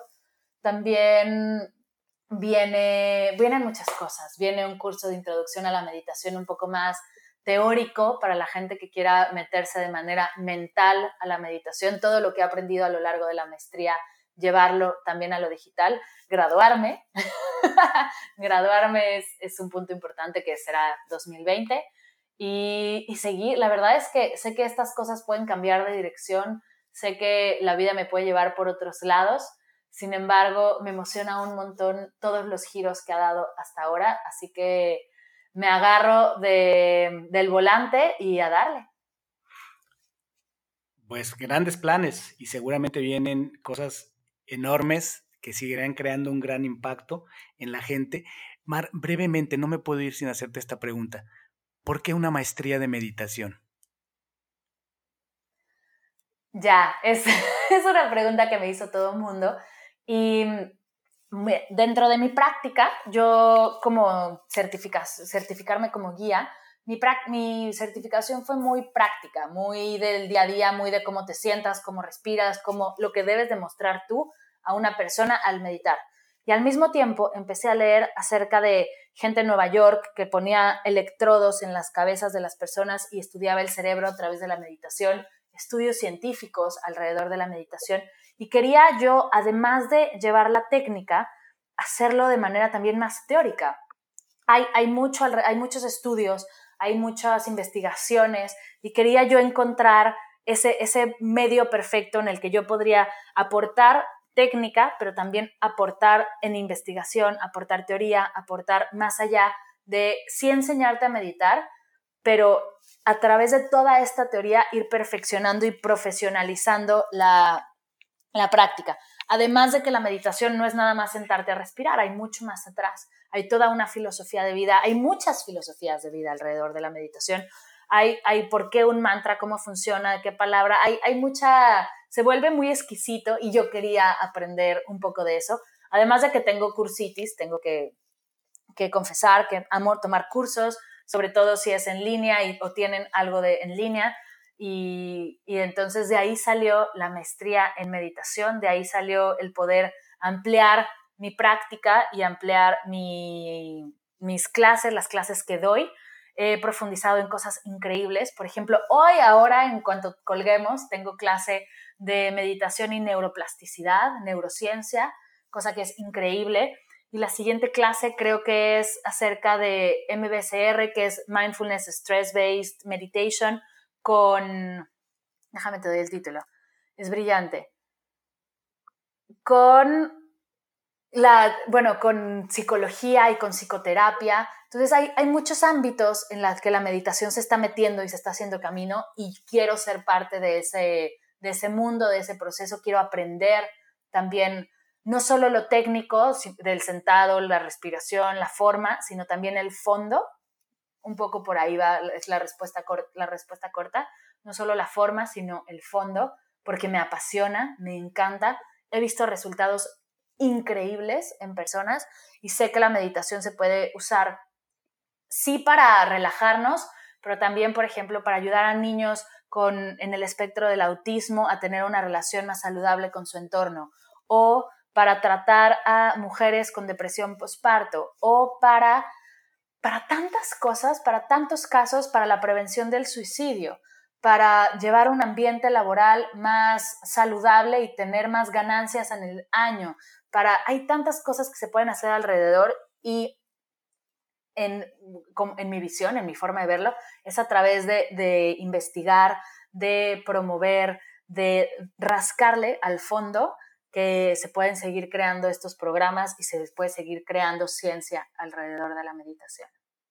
Es un ejemplo de lo que promueves, congruente, mente de principiante, eterna aprendiz. Eso te tiene haciendo una maestría tan particular porque yo creo que hay muy pocas en el mundo, si no es que es la única, y entiendo eso es lo que te tiene en Barcelona. Y todo el sé que va a ser de alto impacto y pues yo agradezco, Mar, que hayas estado ante estos micrófonos. Estoy seguro que mucha gente va a encontrar muchísima inspiración en, en, esta, en esta conversación tan hermosa contigo. Y por favor, dinos, dile a la audiencia a través de qué medios te pueden contactar. A mí, bueno, gracias, de verdad, gracias por invitarme. Me encanta el podcast, me encanta la idea de Injodible y cómo se transforma alrededor de cada episodio. es un honor estar aquí. Conmigo pueden hacer contacto. Si ya les harté, no hagan contacto conmigo. Pero si quieren saber más acerca de mí, aprender a meditar, descargar el diario de gratitud, ver los cursos que puedo ofrecer en línea, estoy como Mar del Cerro en Instagram, en Facebook, mardelcerro.com, Medita Podcast, es el podcast de entrevistas y meditaciones gratuitas. Hay diferentes herramientas. Mi red social favorita es Instagram, así que si quieren hacer contacto rápido conmigo con un DM en Instagram es lo más fácil. O en hola mardelcerro.com, reviso mi correo como todos nosotros, todos los días y contesto todos y cada uno de los mensajes. Muchísimas gracias, Mar. A mí, mi querida, mi querido Injodible que me escuchas, me puedes encontrar en Instagram en Ser Injodible, en Facebook, eh, en Ser Espacio Injodible y sobre mis eh, redes de, mi práctica de coaching me encuentras en Instagram en Víctor-Vargas-Wow, W-A-O. se deletrea así, y en eh, Facebook en Wow Coaching and Consulting. Ha sido un placer, ha sido algo muy elevado lo que acabamos de escuchar. Cada minuto cuenta, cada minuto tiene una perla de sabiduría y espero eh, conectar nuevamente la siguiente semana con todos ustedes. Muchas gracias. Gracias por haberme acompañado en un episodio más para moldear y forjar tu mentalidad injodible. Tenemos una cita con tu grandeza en el próximo episodio. Hasta entonces.